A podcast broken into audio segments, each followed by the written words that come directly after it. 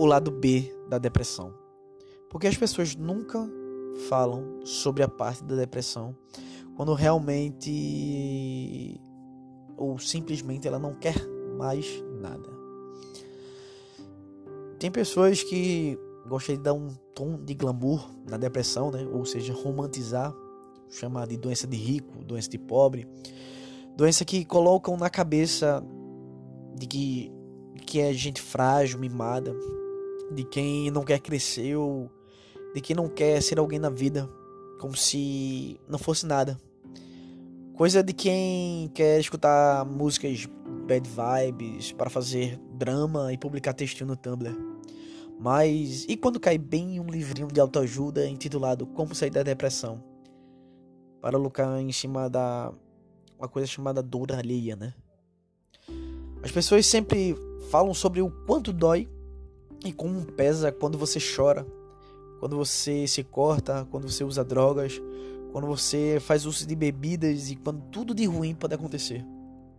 Mas ninguém fala sobre quando você simplesmente está entediado, apático, sobre o momento em que você se deita em sua cama, no seu quarto, em plena luz do dia ou diante da escuridão, com um buraco dentro de você que não sabe como preencher ou como esse vazio foi parar dentro de você. Ou só sabe que ele existe e te faz sofrer. Ainda quando você não quer fazer nada, nada mesmo que não seja estar ali, nem mesmo as coisas das quais você costuma gostar. E muito menos a falta de vontade de socializar com parentes e amigos. Ninguém fala sobre como o vazio sufoca o peito até que você tenha uma crise de choro junto com ansiedade, ao pensar em tudo que poderia ser diferente, ou no que você não está fazendo para se para que isso mude. Ninguém fala que você pode emagrecer ou engordar ou até sentir dores no corpo. Ninguém fala que o seu humor vai oscilar aos poucos ou ao extremo. Você vai ficar triste ou vai ficar feliz, ficar com raiva, ficar com tesão, ficar estressado e muito, muito exausto de tudo isso.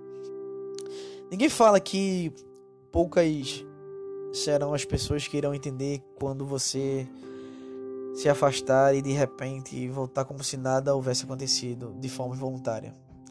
Ninguém fala que você vai dormir 12 horas por dia, mas que também terá dias de insônia aguardando por você. Ninguém fala que você pode passar o dia inteiro na cama esperando a tempestade terminar e ela não termina. Os dias virão. Semanas, as semanas virão os meses, os meses viram os anos, os anos podem virar uma vida. E isso é tão horrível e doloroso porque você se sente vazio, culpado ao mesmo tempo, como se houvesse algo errado por não conseguir sentir mais e nada e nem se interessar por alguma coisa que te dê algum sentido maior. Mas é,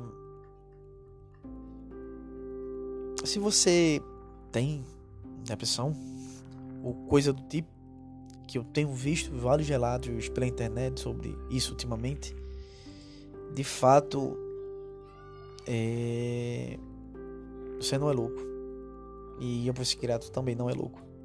Bom, se o simples fato de ir ao psicólogo gera um alvoroço entre as pessoas que convivem com você, imagina então quando as pessoas descobrem que você toma remédio, né? É realmente a vida meio complicada para quem decide ter algum distúrbio mental.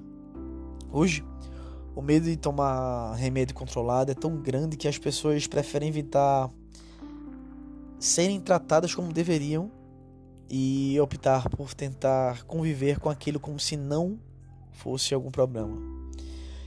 E na realidade é algo que deve ser considerado como um problema grave, pois se você começa um, com um transtorno de ansiedade, isso não demorará para se tornar uma depressão um transtorno bipolar, um transtorno de personalidade e por aí adiante.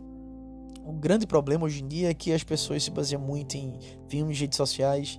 E sim, as pessoas acham que tudo aquilo é real. ou até no quadro clínico de algum parente ou conhecido e toma aquilo para si. Vejamos bem, um psiquiatra leva muito tempo para então diagnosticar o que realmente aquela determinada pessoa tem. E de acordo com as reações que aquela pessoa apresenta ao tomar as medicações, o médico pode então adaptá-las à necessidade do paciente. Ou seja, cada caso é um caso. E assim, existe um vazio que só pode ser preenchido por você. De você para você mesmo. Muitas vezes ainda será incompreendido, rejeitado, excluído. Porém, existe algo muito maior do que tudo que possa vir e acontecer. Isso é a soma de todo o aprendizado que você vem construindo com o tempo e com toda a vivência obtida de um transtorno mental. O mundo muitas vezes ele pode te fazer acreditar que não existe um lugar para você. Mas você não precisa de um espaço quando ele está dentro de você.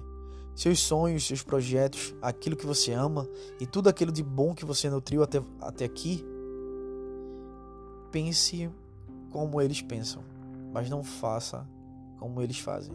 Sempre olhe para frente, mas nunca rejeite quem foi no passado. Chore, mas não esqueça de que a recompensa será um sorriso. Siga em frente. Olhe para o alvo, pois é ele quem você deseja conquistar.